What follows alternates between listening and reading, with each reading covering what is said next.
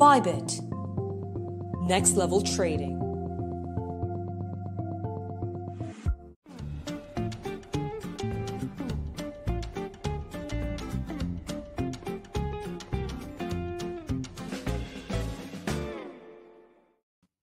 Olá a todos e bem-vindos mais uma vez ao debate descentralizado. Eu sou o Rodrigues.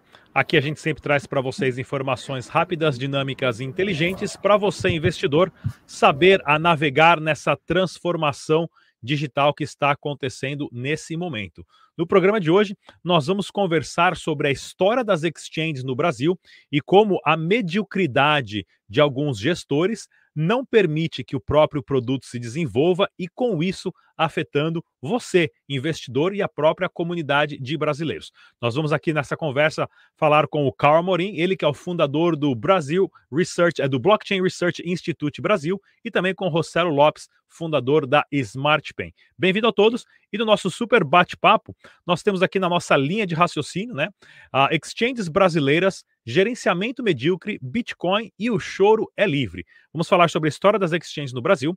O capitalismo selvagem é tão selvagem mesmo assim? Por que, que algumas empresas morrem e outras sobrevivem? Vamos falar sobre paraíso fiscal. O que impede empresas do Brasil de se mudarem para o exterior e ter o seu negócio lá fora e entrar no Brasil como as outras concorrentes chinesas de Singapura ou de da Coreia, competindo de igual para igual. Vamos falar sobre o impacto da comunidade brasileira, o quanto talvez abraçar o Estado, criar associações para ficar fazendo, é, usar como arma né, um, um, braço ali do Estado ou arma para o regulador, de uma forma de impedir a entrada de outras exchanges, pode afetar a comunidade brasileira, você investidor que quer ter acesso ao melhor produto e ao mais barato possível, e qual que é o futuro do mercado cripto no Brasil, tá ok, pessoal? E eu quero lembrar mais uma vez que isso aqui é uma nota minha pessoal, tá ok, pessoal? Opinião, esse quadro aqui do debate descentralizado, que hoje no Brasil, entre os youtubers, canais de mídias de criptomoedas, inclusive todas as empresas de criptomoedas e blockchains do Brasil, ninguém no Brasil, pode até ser arrogante da minha parte falar isso, tem a moral de vir criticar ou reclamar do meu canal. Aqui no meu canal, eu fui o único youtuber até hoje a convidar todos, todos os CEOs de todas as exchanges do Brasil a participar, a debater, a conversar, para nós acharmos a melhor forma de como criar essa comunidade, de como expandir. Não somente CEO das exchanges, CEO de processadores de pagamentos, de empresas relacionadas a cripto e blockchain, reguladores, CVMs, advogados. O nosso canal, você que acompanha há anos, sabe muito bem. Nós criamos aqui conteúdo inteligente e não só ficamos falando de suporte, resistência e que você vai ficar rico com o Bitcoin. E nessa nota, vamos lá, porque assim, nós chegamos num ponto onde existem um grupo né, de gerentes, de gestores que estão deixando passar grandes oportunidades devido à má gestão, falta de capacidade mental de gerenciar um projeto, falta de ambição ou talvez até uma ganância, pegou o lucro da empresa e ao invés de reinvestir para oferecer um produto melhor, pegou, comprou a casa na praia, iate ou helicóptero, seja lá o que for, tá ok? E com isso, exchanges dos chineses, que na verdade descobriram que era Bitcoin depois depois de algumas exchanges no Brasil já está funcionando e hoje entraram no Brasil e tem aí mais de 70% do mercado. Então, queria primeiramente começar aqui com o Rossello Lopes, o Rossello que é uma das pessoas mais uh, dedicadas aqui a criptomoedas no Brasil, um dos precursores que está envolvido com o exchange desde 2015. Rossello, conta para a gente dar um pouquinho como que foi a história, como que começou essas exchanges no Brasil e a transformação das pequenas mesas de OTCs e P2P para as exchanges que nós temos hoje. Uh, no canal e vou te dar os parabéns aqui mesmo, né, do, do que tu falou num, num, grupo que a gente tem aqui no Brasil. Uh, parabéns pela tua atitude e sim, uh, tu é um dos caras que mais uh, contribuiu para chamar pessoas, várias pessoas, in, independente da bandeira, independente da língua, independente do sexo, independente se era Bitcoin maximalista ou não, sempre deu oportunidade para todo mundo falar no canal, né? Então, parabéns, Rodrigo, por, por fazer isso. E, inclusive, inclusive, pessoal, quando Inclusive, quando o Rossello estava na Stratum e era patrocinador do canal, eu sempre falei para o Rossello: o debate eu vou chamar todo mundo, até os seus competidores, e sempre o fiz. Abri a porta para todos, para todos. Exatamente. E, e, assim, quero dar também os parabéns, aproveitar, uh, já que a gente vai falar né, da história da Exchange no Brasil. A gente tem dois precursores aqui no, no Brasil, que é o André Horta, da Bitcoin to You, que foi uma das primeiras exchanges que surgiu no Brasil, e o Andrezinho está aí até hoje fazendo dele. O cara foi criticado, foi chamado de piramideiro, foi disso, foi disso continua trabalhando, continua fazendo dele, foi ameaçado, teve que sair do Brasil e tudo mais. Então, eu também passei por isso, quem não passou, mas beleza, e tá trabalhando. E o outro, Rodrigo Batista, que foi o fundador, né, da, de uma das maiores exchanges aqui do Brasil, pegou um, um mico lascado de um, de um ex-sócio dele, também continua aí, né? Uh, a gente sabe que existe uma, uma fofoquinha nos bastidores, isso e aquilo, mas o Rodrigo Batista sempre fez o dele, nunca se escondeu, sempre esteve, participou de, de, de tudo. Então, parabéns para o Rodrigo também, que foram esses dois foram os dois precursores realmente no Brasil em termos de exchange, quando era algo muito pequeno. Uh, ao ponto de, uh, quando eu comecei, quando eu entrei lá em 2013, que a gente minerava no Paraguai, que eu construía mineradora no Paraguai, eu ligava para o André. O André, eu queria comprar 100 bitcoins. Porra, sim, eu ligava para o André, para André, queria comprar 100 bitcoins, cara que não era nada na época. E aí eu pegava o Bitcoin de lá, transacionava no mercado Bitcoin, falava com o Rodrigo Batista. Era, a gente era ali um grupinho de seis pessoas. A gente tinha naquela época, e naquela época já se estudava, na época com o Fernando Urit, com a Helena Margarido, com o Safiri, aí tinha uma outra galera ali, e a gente estudava naquela época já uma, uma fundação, uma associação nossa para tentar uh, realmente divulgar o trabalho. Era essa a intenção. Nada mais além disso, era só para poder divulgar e poder fazer crescer no Brasil. Não existia o protecionismo que a gente está vendo hoje. Então, esse começo lá atrás, e no mundo, quando a gente olhava, a gente tinha Bitstamp, a gente tinha meu parceiro de negócio hoje, a Bitfinex, fazendo espelho da, do order book da Bitstamp tá? Eles não tinham order book suficiente, eles espelhavam a ordem da, Bit, da Bitstamp, inclusive uh, uh, um trabalho que a Bitpreço faz hoje. Parabéns aí para o Ney pela aquisição também, que aconteceu agora. Então a gente pegou lá atrás onde a gente tinha meia dúzia, e no Brasil a gente tinha duas, duas exchanges só, tá? Que era o MB e era a, a, a Bitcoin to You.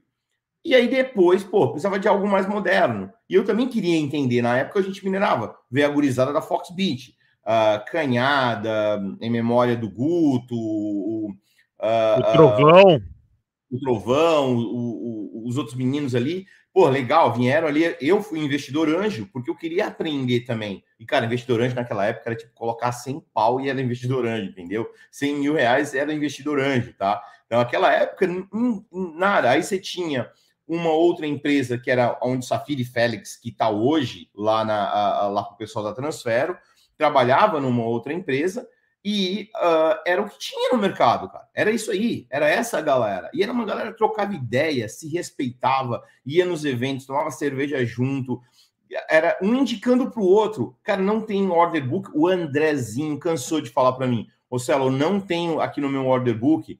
Vai lá no mercado Bitcoin. Cara, era assim o nosso negócio naquela época. A gente era parceiro naquele, na, até então, aquele momento. Alguns evoluíram, outros não. Mas no decorrer do tempo, o mercado foi se profissionalizando.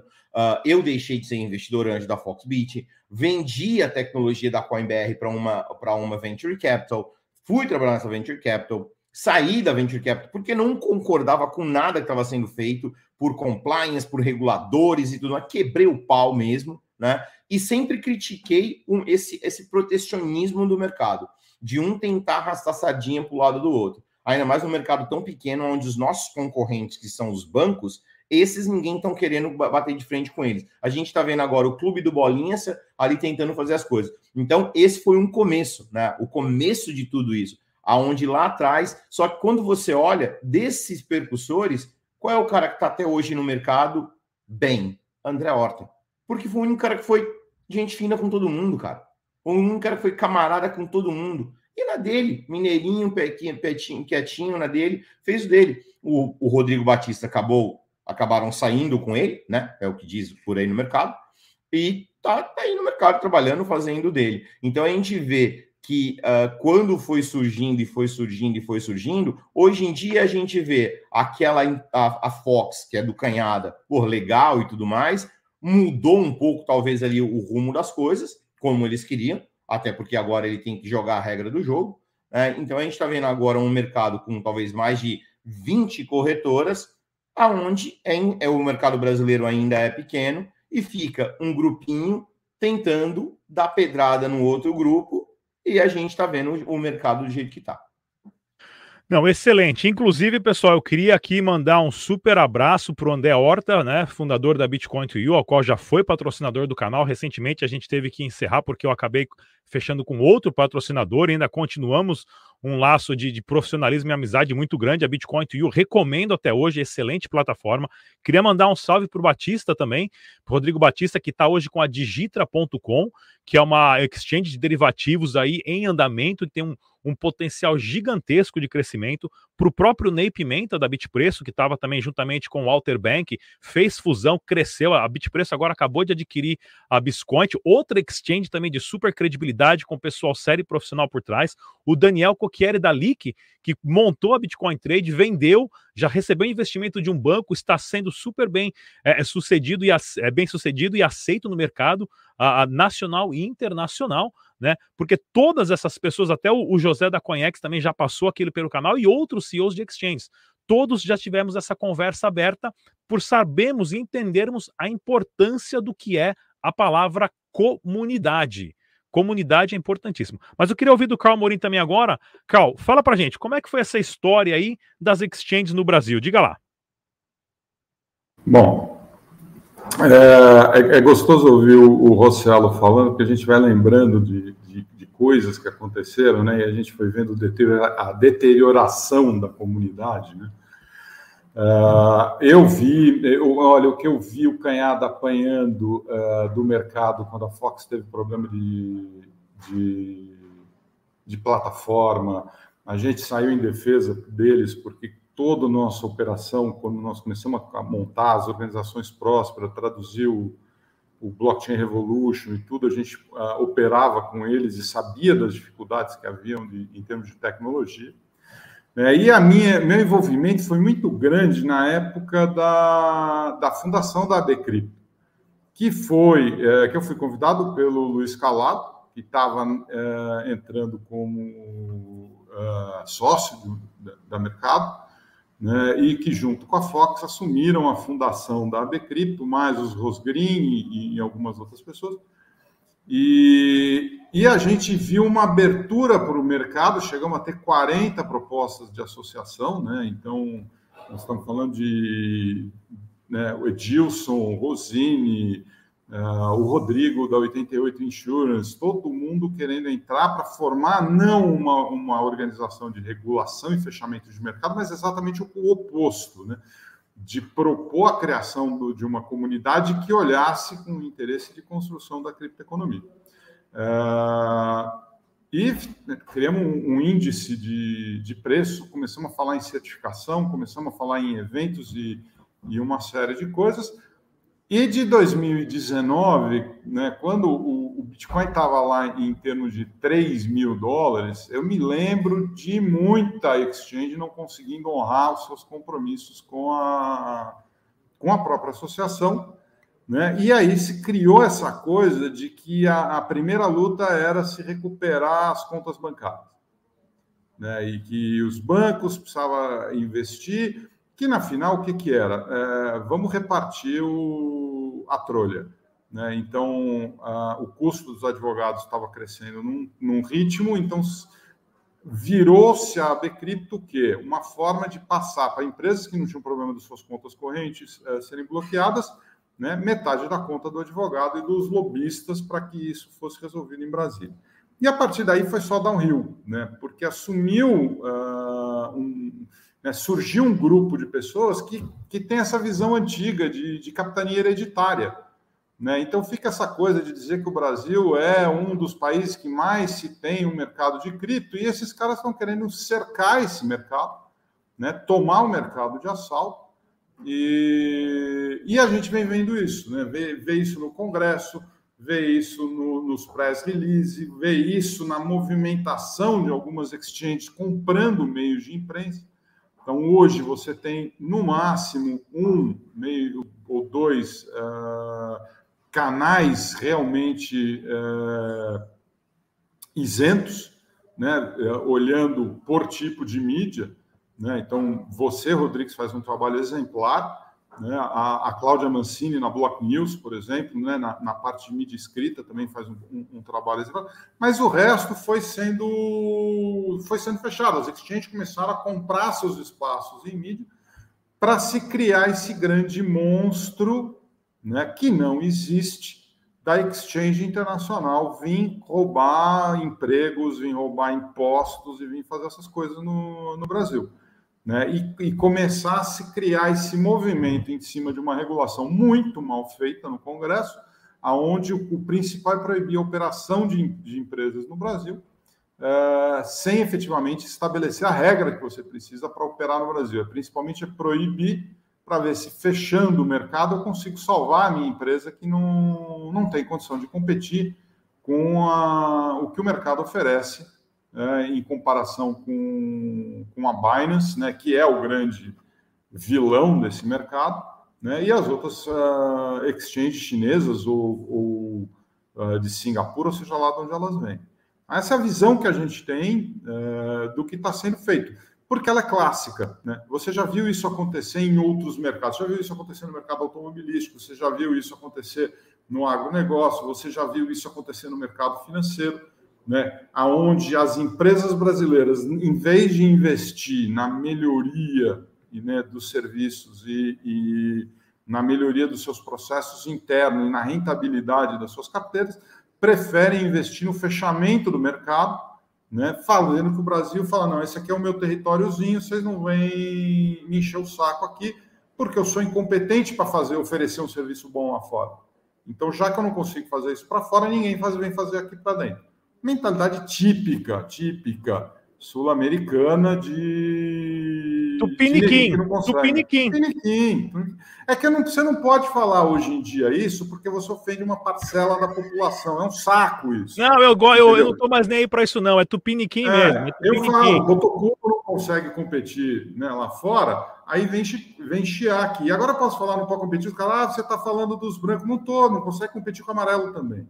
Exatamente, já que vamos classificar o ser humano por Exato. cor, né? Então, vamos é, o grande problema é esse, né? E aí você começa a olhar o que, que acontece. Você está cercado, o mercado de educação está né, uh, na mão das exchanges. Né? O mercado de, de comunicação, as exchanges estão fazendo movimento. Porque tem essa visão imbecil de que eu vou fazer o meu marketing por meio do conteúdo. Então, eu vou ter a minha Academy porque assim eu vou convencer os clientes que eu tenho que vender para o meu. Eu, eu, tenho que transformar isso em cliente para minha exchange. Isso é, uma, isso é uma cretinice, porque você destrói a Academy, ela não é um modelo de negócio rentável, o teu custo de aquisição de cliente sobe e ele só vai aumentando a ineficiência do setor na mídia, na, na educação, no serviço que ele presta. Em vez de ele focar em melhorar o que ele faz, ele quer. É, não, eu tenho que falar que eu sou bom. Se eu sou bom ou não, isso é irrelevante. Eu, eu convencendo todo mundo, o cara vem operar aqui e ele não vai fazer a conta. Então, hoje, o mercado de, de, de exchange, para mim, tirando o Andreazinho Horta, né, tirando esses nomes que foram citados, eu citaria, né, não sei nem como está, mas a Blue Trade, que era uma das que primeiro a gente começou a operar multimoedas, então você comprava Bitcoin na, nas exchanges, daí você ia comprar Ethereum na Blue Trade, porque você não tinha plataforma de negociação de Ethereum na, na Fox, na Mercado e na, nas outras, quando a gente estava trabalhando com isso em 2016, 2017. Excelente, é, então... excelente.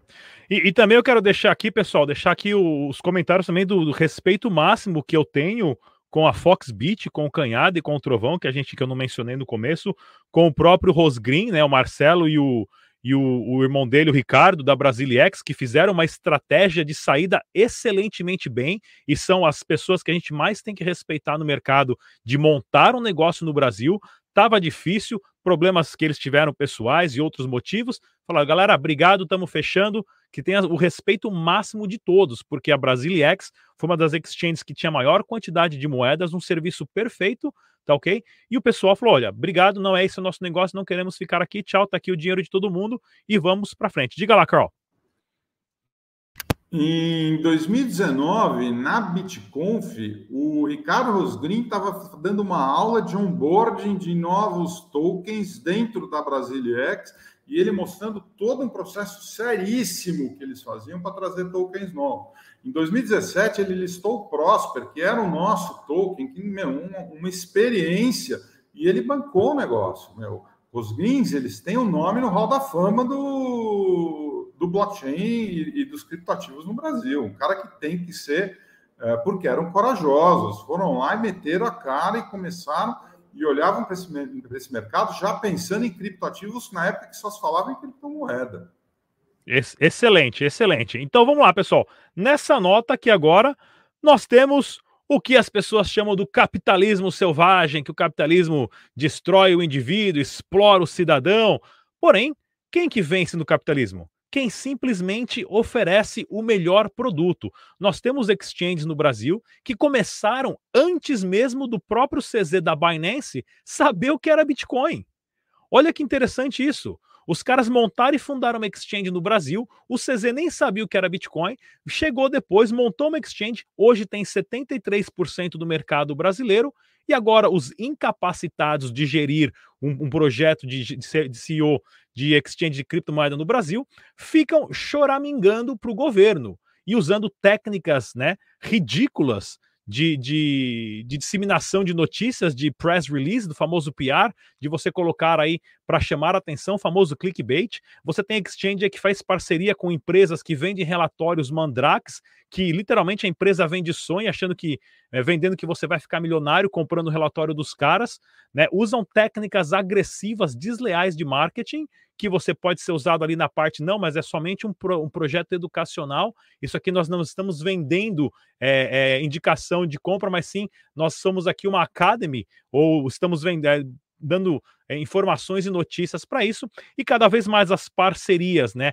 De uma má gestão, de uma mediocridade de gerenciamento de equipe, nós vemos algumas exchanges se dando muito bem com isso e outras é, falindo, né? Se dando bem com isso, porque assim, elas não fazem parte disso, e outras falindo, né? Perdendo uma quantidade grande de clientes, perdendo mercado, prestando um péssimo serviço, prestando uma péssima a, a, a usabilidade, interface dentro da plataforma, e aí ficam agora choramingando, querendo expulsar outras exchanges que chegaram anos depois, tem um produto melhor, são mais rápidas, muito mais competitiva, tem muito mais liquidez, dão atenção ao cliente muito melhor e sequer ficam aí criticando ou é, é, é, é metendo pau em outras exchanges. Cada um está fazendo o seu trabalho bonitinho no seu cantinho e que vença o melhor. Como vocês veem essa parte do capitalismo selvagem hoje relacionada às exchanges no Brasil? Começar com o Carl. Bom, primeiro que eu acho que o termo capitalismo selvagem é de uma imbecilidade monumental, entendeu? Existe capitalismo, e o capitalismo é o seguinte: ganha o cara que atender melhor o mercado e for mais eficaz e mais eficiente. Acabou. Ah, porque coitadinho do cara que quebrou. Well, ele quebrou porque ele não consegue acompanhar o que o mercado está exigindo. Ele não devia estar naquela competição por definição. É, aí não vamos entrar mais nessa parte social e, e, etc., mas vamos falar sobre capitalismo. Né? É, brasileiro não sabe fazer negócio lá fora.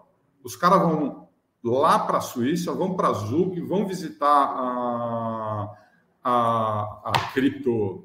Ai, esqueci. Crypto Valley. É, o Crypto Valley, né? Que vai visitar a associação, mas não se filia, não abre, não, não tem um site em inglês entendeu? Então você vai apanhar, né? não tem jeito. É, a, a, forma de entrada de dinheiro, de entrada de recurso numa exchange dessas, ainda é primário. Né? Graças a Deus o Rossello criou o Swapix, né? Puta, que resolve o problema de, de moeda fiduciária para isso. Então é difícil fazer negócio no Brasil olhando para a visão global que o blockchain traz para a gente. A turma está tá fazendo o quê? Em vez de fazer o novo em cima do novo, estão tentando encaixar o velho em cima do novo, que é o que eles sabem fazer.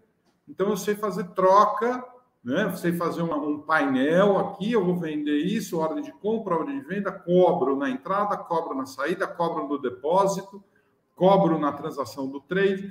Aí chega um chinês que olha e fala: Meu, isso aqui é tudo tecnologia, vamos botar uma taxa baixa para todo mundo, porque a gente conseguiu simplesmente automatizar o nosso processo e eu não tenho CLT por trás. Então eu consigo prestar um serviço muito mais, muito mais rápido, muito mais eficiente, investir muito dinheiro em tecnologia e não em marketing para conseguir chegar onde eu cheguei. Então as plataformas eles não saem do ar, é difícil de você é, ter algum problema de, de acesso, é, a interface do usuário é mais fácil de você trabalhar. Os caras se estabeleceram e se, se posicionaram no mercado. Aí você vem falar que o cara não está gerando impostos no país, é, isso é quase criminoso, isso é mentira, isso é denúncia vazia, porque quem paga imposto é o trader. Você tem que declarar suas operações na Binance para a Receita Federal, porque você reside em território nacional e você tem que, você tem que declarar operação por operação e você vai ter que pagar o um imposto sobre isso. Ah, a Binance não vai recolher o imposto sobre a tarifa que ela cobra de uma, de uma exchange? É, o Facebook emite nota fiscal de Dublin, o Google te emite nota fiscal de fora do país, o Zoom te emite nota fiscal. Nós vamos tirar todas essas plataformas daqui? É isso que a gente está falando? Né? Nós estamos voltando o quê? Tempos pré-color da lei de informática? onde o cara não recolhe imposto no Brasil, quem está recolhendo imposto é a pessoa física. O maior volume de dinheiro vem da pessoa física. Excelente, excelente. Rossello Lopes, então, diga lá. É, é essa a, a, né, a, nossa visão com, com relação a, a, isso. Excelente. Diga lá, Rossello. Bom, vamos lá. Uh, Carl falou bem ali mesmo, né? Essa história de capitalismo selvagem, para mim, é desculpa do cara que é incompetente e não consegue competir. É simples assim. Né? E eu até vejo um, o seguinte: o cara tá aqui no Brasil para competir com, com, com, lá fora, para competir com a exchange, ele primeiro precisa entender uma coisa. A tecnologia que essas corretoras estão usando é uma tecnologia que roda a internet. O momento que você diz que roda a internet, não existe fronteira, coleguinha. Então, se a exchange ela é da China, se ela é de El Salvador, se ela é de Hong Kong, se ela é de das Bahamas, a partir do momento que ela roda em cima de um protocolo que roda na internet, ela não precisa de um lugar fiscal para estar. Ela pode estar em qualquer país do mundo e atender o camarada daqui. Então, quer dizer, já começa por aí. Então, a primeira coisa que você tem que tentar entender é a tecnologia que você está fazendo não é única e exclusivamente local, porque o cara de fora consegue competir, porque não é um produto físico, não é que você faz uma cadeira, que você entregar a cadeira, aí o cara que fabrica a cadeira lá fora, ele tem que mandar a cadeira para cá, tem todo o custo de envio, isso e aquilo outro. Agora não, é tudo ó, na ponta dos dedos, tudo rápido e eficiente. E aí eu vejo algumas exchanges, já aconteceu, tá? De eu substituir exchange em evento de criptoativo, porque o evento era internacional e a corretora brasileira que estava escalada para falar, o representante não falava inglês.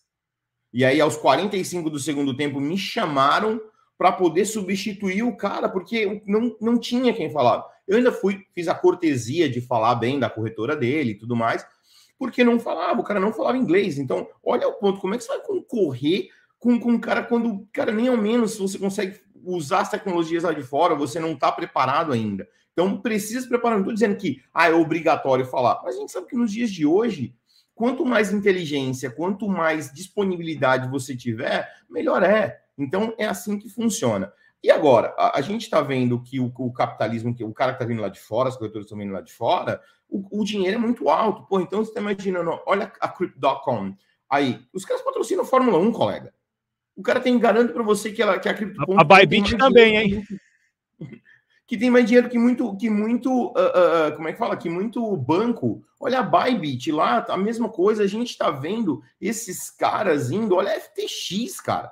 Lá no estádio dos name rights. Então, não é brincadeira esses caras. Mas o porquê disso? O cara vai para um environment, ele está indo para um ambiente aonde ele chega lá, colega, ele consegue competir de igual para igual. Se ele for lá no Crypto Valley, ele vai subir ali, vai falar de igual para igual. Então, se as corretoras nacionais querem trabalhar de igual para igual, a, simplesmente abandona o plano da década de 70, que era assim, ó, vamos fazer, produzir coisas no Brasil, sobretaxar as importações, porque a gente quer gerar emprego no Brasil. A gente continua fazendo isso até hoje, né? Isso era da década de 70. Até hoje estão usando esse plano. Cadê a Gurgel? Não evoluiu, mas não evoluiu, não conseguiu competir. Aí tu olha, vamos, vamos ter que tirar o chapéu pro Collor. Se não fosse o Collor, a gente estava andando de carroça. Aí, graças ao Collor, a gente passou a andar de Mercedes, BMW, isso tudo. Então, querendo ou não, se o cara nacional, ele não simplesmente falar, vou competir, ao invés de chorar no Senado, ao invés de ficar chorando na Câmara, ao invés de chorar aqui, chorar ali, negou, inventa, se reinventa, vai competir. Não consigo competir no Brasil, vai competir no Paraguai, vai competir no Uruguai, vai competir na, na, na, na Suíça, vai competir no território do cara. Pronto, vai lá fazer frente ao ter, no território do cara. É assim que se compete não é se competindo com o regulamento debaixo do braço ou bancando deputado na eleição, bancando o presidente na próxima eleição. O cara que é bom se garante num trabalho. Simples assim. Se eu ficar chorando quando eu sair da estrada, falar, ah, agora eu vou ficar chorando, não sei o que vou fazer. Fui lá e inventei um negócio que o Cal falou, inventei o Swapix. Pronto. Agora, fica o recado para as corretoras internacionais. A minha parceria com a Bitfinex, a gente tem um acordo, mas fica o recado para as, internacionais. Colega, você não precisa nem estar no Brasil. Você pode ficar na ilha da puta que te pariu e trabalhar de lá. Pronto. Esse é o seu território agora. Por quê? Stablecoin. Se você tem na sua plataforma, pessoal da Bybit, tiver na plataforma o SDT TRC20, deu. Não precisa nem de conta no Brasil. Bota o par, que é global, para funcionar para todo mundo, contra dólar, contra o SDT, já era, nego. Se o deputado vai votar nisso, vai votar naquilo, vai votar naquilo outro, que se lasque a Smart Pay no Brasil vai fazer tudo que o regulador mandar.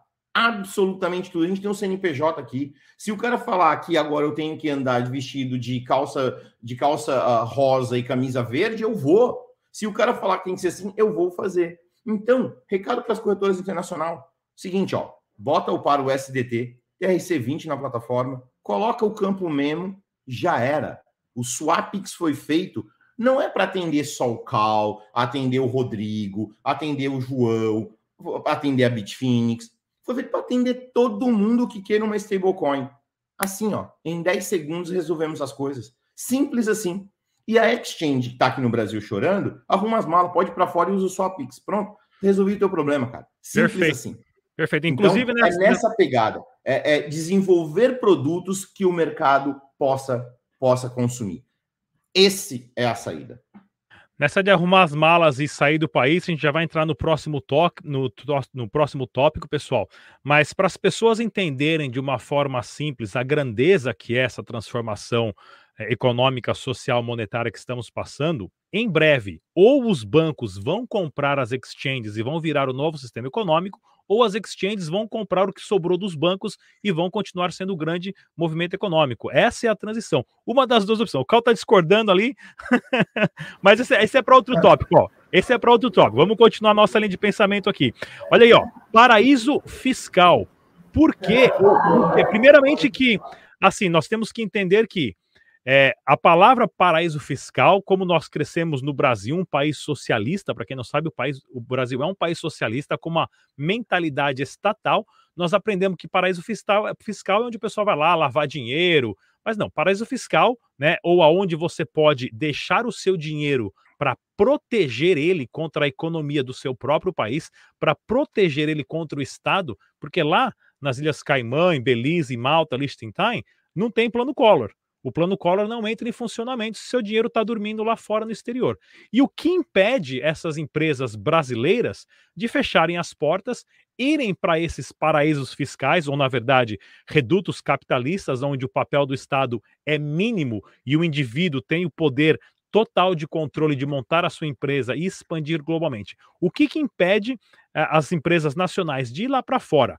O pessoal não é inteligente o suficiente, o pessoal foi adestrado por esse pensamento socialista do Estado e tem medinho do governo, porque você mudar para o exterior é completamente legal. Tá ok, pessoal? Você abrir um, uma empresa nas Ilhas Caimã, em qualquer país do mundo, é legal isso. Você não está fazendo nada de errado ou ilegal contra o Estado. O que, que impede essas empresas de ir lá para fora para competir, para mostrar realmente que a empresa que tem brasileiro por trás, que os caras são bons, desenvolveram plataforma, token, é, é, interface bem melhor e para competir diretamente com os gringos. Começar com o Carl Morin. Diga lá, Carl. Essa pergunta é fácil responder. O que impede é a burrice. Né? É a tosquidão do empresário nacional. O cara, primeiro, ele acredita nesse papo você tem uma conta nas Ilhas Caimão, você tem uma conta no Panamá, né, ou em alguma coisa dessa, você é um criminoso. Né? Por quê? Porque a gente vê na mídia exatamente os criminosos fazendo isso. Mas você pode fazer isso para diminuir a sua exposição ao risco de, de, de taxação. Né? É normal, é uma operação. A única coisa que você tem que fazer é declarar na tua declaração de imposto de renda que você tem essa conta e que você tem esse dinheiro. Né? Por quê? Porque fazer negócios lá fora do Brasil com as instituições brasileiras é um pesadelo. O nosso país é um lixo para se falar com lá, for, lá fora. Porque a gente teve problemas de ter reserva cambial, o governo tinha que travar a saída de recursos do Brasil para fora. Hoje, com as cripto, não tem como você fazer essa trava. Não tem como você impedir dinheiro vir de fora para dentro e fazer o caminho oposto. Então, você ter um paraíso fiscal faz sentido, por quê? Porque lá você vai poder emitir invoice, receber em dólar, fazer operações bancárias que não demoram 25, 30 dias. Né? Que não tem que pedir autorização para o governo. Eu sou de uma época que você precisava, para viajar, você podia tirar até 10 mil dólares ou 5 mil dólares, ainda tinha que deixar um depósito de 2 mil dólares para poder sair do país. E o governo te devolvia em 18 meses. Né? A turma não sabe o que é isso. Né? Né? Ninguém passou por isso no governo militar. Você não tinha o direito de sair do país com dinheiro. Né? Ah, você tinha um negócio no Banco Central que era conta ouro, que foi inventado para quê? Para você poder comprar coisa lá fora sem acabar com as reservas brasileiras. Você comprava ouro aqui na Bolsa, trocava por um certificado em Nova York, vendia o ouro em Nova York e compravam um navio, um computador, uma coisa assim, para trazer para cá. Por quê? Porque nós não tínhamos reserva para fazer operação de câmbio. Né? Então, se criou essa coisa que o paraíso fiscal você está trabalhando contra o país. Isso, não existe nada mais tosco, nada mais imbecil que uma visão dessa. Porque se você tem uma empresa no paraíso fiscal, você vai fazer negócio lá fora. E o que vai acontecer é que você vai trazer esse dinheiro para cá e vai gerar reservas para o Brasil. Mas se criou toda um, uma conversa e todo mundo tem medinho. Né? Eu não vou falar que eu estou em Caimã, não vou falar que eu estou em Bermuda, não vou falar que eu tô... Eu, em 2018, conheci os representantes de Bermuda e o cara falando: olha, a única diferença que nós temos para os países sérios do mundo é que a visão das nossas cadeias é melhor. Né? Você ser preso né, no Canadá, você vai passar muito frio. Na em Bermuda, você vai ter um solzão batendo na tua janela. Mas nós temos o mesmo nível de regulação. Então, você precisa desse tipo de coisa. E né, o Facebook usa isso, o Google usa isso, qualquer multinacional utiliza esse tipo de mecanismos. Por que é que a gente fica né, uh, cheio de dedos quando se fala nesse assunto? A mídia não consegue tratar esse assunto de forma séria. Né? Você precisa, talvez, uma conta offshore para comprar o que? Um imóvel lá fora. Ah, mas você não pode comprar um imóvel lá fora porque você está investindo fora do Brasil. Aonde saem essas coisas? Né? Então, é, é, é muito complicado porque isso está sendo usado contra o público para gerar desinformação né, para apontar aquele cara, olha, aquele cara é desonesto, ele tem uma conta num paraíso fiscal. o estado de Delaware é um paraíso fiscal para os Estados Unidos. Todas as corporações têm uma sede lá para pagar menos imposto estadual. Né? O Estado tem isso. Os Estados Unidos tem um paraíso fiscal dentro dele. Né? Por que, que a gente não tem esse tipo de coisa? Por que, que a gente não pensa isso? É, e exatamente, né, para também você falou da em relação a, a, algumas empresas, a própria Apple, né, tem a história aí do Double Dutch, que é como a Apple gira o dinheiro entre Holanda e Irlanda e entra na Europa de uma forma completamente legal. Diga lá, Rossello.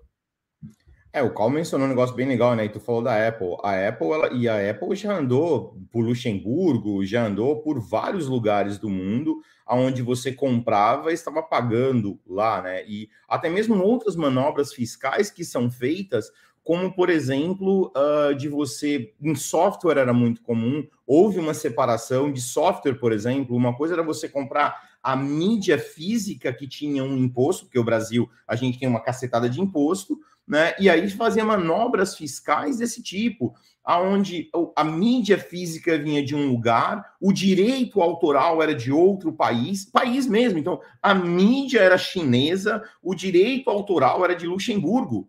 E, e, e, beleza, e não tem nenhum problema de fazer isso.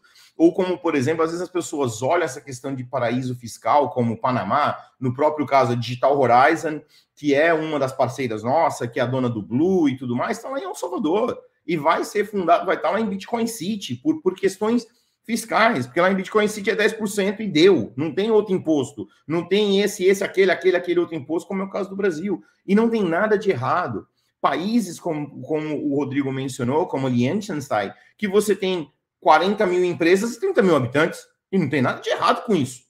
Tem, tem habitante que trabalha em quatro empresas. Em algum, no Panamá, ser laranja, ou ser o tesoureiro de uma empresa, ou o secretário de uma empresa, é uma profissão, é um trabalho e reconhecido pelo governo. E não tem nada de errado com isso. As, então a gente vê isso da mídia falar: ah, o cara tinha dinheiro num banco do Panamá. Pô, mas se o dinheiro está lá e está tudo certo, não tem nada de errado com isso. Né? E a gente viu muito isso acontecer, mas por quê? É o que o Rodrigo falou aquele país ele foi mais eficiente. Monaco, por exemplo, pô, você não tem imposto. Então tem vários países onde a tratativa de imposto é mais fácil e é mais simples, porque não tem tanta gente para mamar na mesma teta. Aqui no Brasil você tem uns 500 negros lá em Brasília mamando na mesma teta, aí depois tem aquele, aquele, aquele, por aí vai. Então a gente vê tudo isso acontecendo. A gente tem aí qual é a saída? Offshore e não tem nada de errado em você ter uma empresa no exterior que é dona de uma propriedade no Brasil.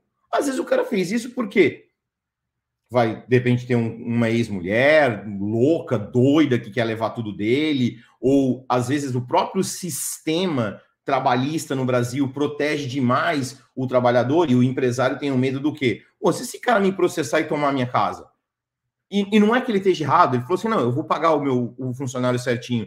Mas o juiz que julgou o caso julgou e acha que tem que dar a casa dele para o funcionário. E aí? Dançou. Então, esse, às vezes são usados esse mecanismo para proteger o próprio indivíduo. Proteger de saber, por exemplo, quem é o dono daquela Ferrari? É uma empresa lá de Liechtenstein. Quem é o dono da casa? É uma empresa lá de El Salvador. Quem é o dono do helicóptero? É uma empresa lá de Belize. Bom, então não vão sequestrar o cara que está dirigindo o carro, porque não sabe se ele é o dono ou se ele é o motorista. É para proteger, porque senão fica muito exposto, vai saber o quanto cada um tem. Cada... E isso, num país que a gente vive no Brasil, não é ruim. Aí, aquilo que tu perguntou para responder, para eu uh, até deixar a gente avançar. O Cal falou, né? O porquê que não vão. Eu vou adicionar uma coisa a mais. É covardia ou falta de coragem, vamos dizer assim. Entendeu? Falta de coragem de ir lá e enfrentar. Eu saí do Brasil com 20 anos de idade, fui estudar em Israel, em Tel Aviv, sem falar uma palavra em inglês, sem falar hebraico. Trabalhar numa empresa de telecomunicações, fazer um curso numa empresa de telecomunicações. Fiquei oito meses no kibbutz. Mas por quê? O país que eu vim, porque eu não sou brasileiro, eu sou cearense, lá a gente enfrenta mesmo a, a, a, as coisas. Então eu fui para lá falando cearenseis, não falava português, não falava inglês, não falava hebraico, e fui enfrentar dali para o outro, para o outro, para o outro, e fui indo. Nunca tive medo de enfrentar. Então, às vezes, o que eu acho é o, a falta de coragem e um pouquinho de comodismo. O brasileiro, ele é muito acomodado. Se tá bom assim, beleza. Porque se ele for para a Suíça, não tem samba, né? Não tem o carnaval. Futebol de lá, é, mais ou menos a curvatura feminina lá não tem as desgraçadas nascem atrás da porta, é reta, né? São bonitas e tal, mas são ruins. Então, alguns brasileiros vão reclamar disso, tá? Então, é isso. Eu acho que falta um pouco de coragem e tem um pouco de comodismo. Excelente. E entrando diretamente no nosso próximo tópico aqui da comunidade brasileira, o quanto que a falta de currones desses CEOs de exchanges que estão aí se dizendo, né, os donos do pedaço e não conseguem competir com empresas que começaram anos depois que eles, o quanto isso prejudica o brasileiro, a comunidade do Brasil. O indivíduo que está lá quer comprar o seu Bitcoin, quer comprar o seu Ethereum, quer comprar sua criptomoeda, vai deixar em lugar seguro. A empresa que ele está ali lidando começa a gastar mais dinheiro para patrocinar time de futebol, que depois os caras rasgam contrato e joga na cara, falando: o seu logotipo não entra na nossa camiseta de novo, jamais. Empresas do exterior que está querendo comprar a empresa aqui no Brasil acaba desistindo, né? Razões aí ninguém sabe o porquê. Por quê? Porque essas, esses indivíduos má gestores, falta de capacidade intelectual, falta de capacidade mental, não conseguem gerir e expandir o seu negócio, não conseguem crescer. O quanto isso afeta o brasileiro, a comunidade, que é você que está aí acompanhando a gente, que fica cada vez mais com menos opções de ter um produto de qualidade nas mãos. Começar com o Rossello. É, eu acho que foi uma coisa é direta, né? A comunidade fica cada vez com menos opções mesmo e, e por aí vai e a gente parte para uma coisa mais centralizada. Então, se eu olhar para o mercado, eu vou olhar para o mercado da seguinte maneira: daqui a pouco a gente vai ter talvez quatro ou cinco exchanges só, porque os caras aqui da República da Jabuticaba não foram, não foram se especializar, não foram fazer melhor. Bom, vai ter a gente fazendo, até porque foi como eu falei. Eu criei um produto aonde vai dar opção para a comunidade brasileira. Quer operar na Bybit? Vai lá, usa o Swapix, bota seu endereço e Tether da Bybit sem o pau, magrão. Ah, mas eu gosto mais da Bitfinex porque é parceira de vocês. Vai lá na Bitfinex, coleguinha. Então vai para onde você quiser. Não quero exchange. Meus parabéns, muito bem. Você entendeu para que foi feito esse mercado. Você ser o seu próprio banco, você ter sua própria carteira. Baixa a SafePal, você tem sua chave privada, não fica para ninguém. Ah, mas eu queria gastar no dia a dia. Usa o Swapix, porque quem aonde tem Pix tem Tether. Ah, mas eu não tenho Tether. Converte a quantidade de Bitcoin para Tether direto na sua carteira. Tem um swap dentro da carteira, descentralizado, sem KYC, sem essa porra toda. Você vai lá, tem um negócio, tem ali o seu Tether direto, você paga conta de luz, você paga conta de água, você faz o que você quiser, porque você consegue pagar a conta, você consegue pagar um cafezinho com criptomoeda, com Tether. Sim, independente do custo da transação, hoje é possível pagar um cafezinho, desde que aceite Pix também aceita Tether. O pessoal do Banco Central vai ter que mudar o slogan dele, que o Pix foi feito para todos os brasileiros. Agora é para todo mundo. Independente de onde o cara veio, ele pode usar Tether. Então, esse tipo de soluções que, que vem dando, eu gostaria que tivessem outros caras no mercado dando soluções assim, para poder descentralizar mais ainda a coisa. Mas o que eu acho é que a gente vai acabar vendo, isso tudo vai acabar acontecendo o quê? Cada vez mais o grande internacional uh, vai ficar cada vez melhor, vai cada vez o brasileiro ele é acomodado e ele não tem coragem de fazer algo melhor, né? Pode até a capacidade, mas ele não tem isso, ele não consegue. Então, realmente, eu acho que isso acaba dando mais munição para o cara de fora. Para mim é bom, porque o meu produto foi feito para atender esse cara de fora. É o caso da Bitfinex. A Bitfinex está se preparando para vir com um marketing super pesado e dizendo: não queremos estar no Brasil nós atendemos o mundo. É isso que eles querem. E a gente construiu a ferramenta para eles, justamente para fazer isso. Mas Top. serve para qualquer exchange. O que esses caras estão fazendo para a comunidade brasileira, cara, é só realmente uh, deixando cada vez pior com excesso de desinformação. Então, brasileiros, o negócio é o seguinte: o cara não sabe competir, vai para o concorrente dele. Perfeito. Calma, Maurinho, comunidade brasileira, quanto isso prejudica os caras? Cara, não existe comunidade brasileira, existe mercado brasileiro. Comunidade é outra coisa. Tá, nós tentamos montar uma comunidade aqui e aí eu falei, olha, o maior, a coisa que mais ataca o mercado, né, as empresas brasileiras são as empresas brasileiras. Em vez dos caras lançarem um ranking de, de, de exchange sérias, em vez de você ter um, um, bom comportamento das exchanges, uma lista de quem é que é, você deve confiar, esses caras perdem 90% do tempo dele chamando o concorrente dele de piramideiro. E todo mundo é chamado de piramideiro em algum momento do mercado. Se você não foi chamado de piramideiro no mercado, é porque você não entrou no mercado e não tentou nada. Né? É, eles.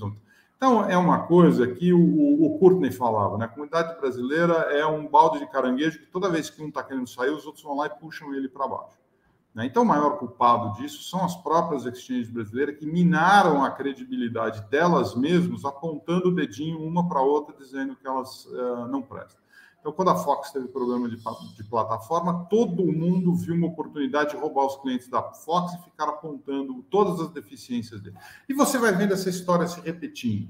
Só que hoje apareceram pessoas que não dá para você atacar. Você só pode atacar o quê? Ah, não recolhe imposto. Ah, o cara está no paraíso fiscal. Ah, o cara é chinês. Né? Então, se criou essa coisa que eu tenho que destruir o outro, porque aí eu vou sair como herói do negócio. Não, você é aquele cara que fica falando mal de todo mundo e ninguém mais quer conversar na festa. É isso que está acontecendo. O mercado brasileiro de cripto tem um nome ruim porque ele criou um nome ruim. Né? Enquanto quem está vindo de fora não vai se meter nesse tipo de coisa. Você acha que alguém lá na, na, na Coinbase, quando a Bitfinex está preocupado com o que estão dizendo deles nos bastidores aqui no Brasil? Eles estão preocupados em prestar um serviço que presta. Eles estão preocupados em ganhar do outro, não denegrindo o outro, mas prestando um serviço melhor do que o outro faz. Então, o que eu, o que eu vejo é o mercado brasileiro vai ganhar um monte né, com a entrada desses novos players lá de fora. Né? Que é, o que, é o que aconteceu com o serviço de táxi quando chegou o Uber, de ônibus quando chegou a Buzzer e, e todos esses serviços. Né? Uh, a comunidade brasileira de exchange, poucos sobreviverão. E esses merecem os aplausos, vários foram citados aqui. Outros que não foram citados, a gente ou esqueceu, ou realmente a gente está esperando mesmo que feche as portas e pare de atrapalhar as pessoas sérias de trabalhar. Perfeito. E nessa linha, então, como vocês enxergam o futuro do mercado de cripto no Brasil? O que, que vai dar nessa, principalmente quando é criado associações para ser usada como braço de manobra, né, para pressionar outras ou concorrentes com a ajuda do Estado, porque é amiguinho do regulador. Como vocês eh, entendem o futuro do mercado de cripto no Brasil? Começar com o, o Carl. Cara, eu, eu acho que o futuro do mercado de cripto no Brasil é, é fenomenal. Uh, dia 1 lá no Block Ribs Beer, eu vou fazer um, um, um, comunicado e nós vamos lançar um, uma coisa nova no, no mercado. Uh, acho que isso vai crescer um monte. Agora, a associação, qual que nós estamos falando? Uma que tem um cara ou uma que tem cerca de dois? Né? Não existe uma tanto associação faz, representativa faz. da criptoeconomia uh, no Brasil. Né? Então, a coisa é tão feia que uma delas tem, uma das empresas fundadoras tem dois dos três cargos da diretoria, alguma coisa assim, porque eles não conseguiram achar gente para colocar lá. Né? Uh, espero que os deputados que encabeçam esses projetos de leis não sejam eleitos, porque eles vão ter que pagar pelo que fizeram. Uh, não vou citar o nome deles, porque eu não vou ficar dando jabá para esse tipo de gente entendeu? Uh, não acho que a, a regulamentação uh, vá prosseguir, né? Uh, nós estamos apoiando alguns candidatos com conteúdo e com, com propostas sérias para a criptoeconomia, que esse é papel do BRI. Né? Já enviamos várias vezes um paper que nós fizemos para o governo Biden-Harris sobre o que o governo americano tem que fazer para entrar na economia digital. Ou seja, a nossa parte é nós vamos melhorar a qualidade do que tem lá para ver se a gente consegue, com isso, uh, criar um, uma força contrária para essa regulação imbecil que está sendo uh, criada lá no Congresso e que vem sendo comemorada por cerca de dois ou três empresas que participaram da criação disso, né? que são os caras que estão vendo seus monopólios irem para o saco. Estão vendo que o security token vai acabar com, com qualquer restrição no mercado das empresas lançarem suas ações ou seus títulos mobiliários, que estão vendo uh, as CBDCs, as smart, eh, as stablecoins uh, e o DeFi tornarem absolutamente uh, desnecessária a existência da exchange, né, ou, ou plataformas fechadas operando só em real né? e que em breve uh, ou elas vão mudar, ou vão se, vão se adequar, ou elas vão quebrar junto.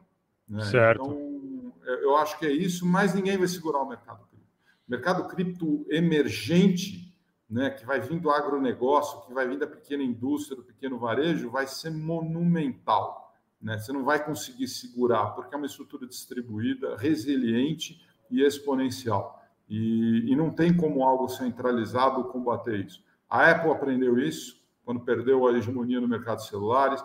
A Sony Betamax aprendeu isso quando perdeu a hegemonia no mercado de vídeo. Todo padrão fechado que é adotado por alguns apanha do padrão aberto distribuído. Perfeito, perfeito. Rossello Lopes.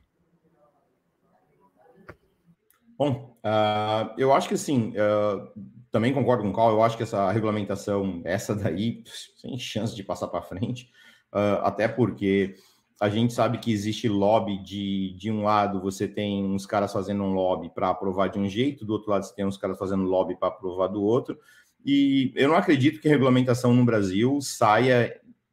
Podem achar até que eu sou louco, mas eu acho que ela vai levar pelo menos, talvez a primeira, o primeiro rascunho, né, do, de ir para aprovação. Talvez tenha alguma, alguma situação em dois ou três anos, né? Mas eu acho que uma regulamentação bem feita, mesmo a gente vai ver ela talvez daqui seis a sete anos é o que a gente vai ver. Foi o que aconteceu com, com o marco da internet, a gente vai ver a mesma coisa. O que tem hoje, eu acho que não, não atende, e mesmo o que tiver hoje, né? Tá bom, eu, Smart Pay, atendo 100% a regulamentação. Uh, a Bitfinex, pode ficar aí na onde você estiver, que deixa que eu seguro, deixa que eu sou especialista em Brasil. Então, eu viro especialista em Brasil, e aí é aquilo que o Cal falou. As stablecoins é quem vai acabar fazendo o papel muito melhor do que a moeda fiduciária, do que o banco encerrar a conta, do que isso, do que aquilo. Então, eu vou aceitar stablecoin no processo, na, na, na, no serviço que eu presto. Então, hoje eu só recebo em stablecoin, eu não recebo em moeda fiat. E quando eu preciso pagar alguma coisa, eu recorro ao Swapix, porque aí eu já tenho tudo pré-montado, os canais que têm que ser feitos e por aí vai mas a gente vai chegar a um determinado momento onde a gente vai ver banco tendo a sua stablecoin concorrendo contra o próprio CDBC. Ah, a gente vai ver grandes instituições tendo a sua stablecoin, concorrendo com as stablecoins, e a gente talvez vai ver um mundo novo chamado DeFi, onde vai ter token security da empresa A, da empresa D, da empresa C. A gente vai ver uh, modelos de, uh, de staking pool muito mais eficientes atendendo o globo e não só mais a local, aonde a gente vai ver realmente todo o sistema financeiro mudar. Então, os próximos 5, 10 anos vai ser bem legal de ver, mas eu acho que as stablecoins têm um papel fundamental em toda essa mudança. Então, vai ser muito interessante. Eu acho que o regulador, primeira coisa que ele tinha que olhar, fica a dica, tá, reguladores e deputados e senadores não tentem olhar isso agora. Tenta imaginar como é que regulamenta a stablecoin. Como é que regulamenta este. É a primeira coisa que vocês têm que ver. Depois começa a ver o resto. Começa pelo mais fácil. Começa pelo mais simples. Fica a dica. Ou então faz o seguinte: contrata eu e o Call para dar consultoria e para de fazer merda. Eu também, eu também. Vamos lá, pessoal. Definitivamente muita coisa acontecendo. Nós estamos no início da maior transformação econômica social global do planeta. O impacto da tecnologia vai mudar como todos os indivíduos se comportam e, é claro, sem a necessidade do intermediário do sistema bancário tradicional, porque hoje nós confiamos, nós entendemos num negócio chamado blockchain. Queria agradecer aqui a presença do Carl Morim, do Brasil Research, do Blockchain Research Institute Brasil e também do Rossello Lopes, fundador da SmartPay. Eu sou Rodrigues Digital. Até a próxima, pessoal. Diga lá.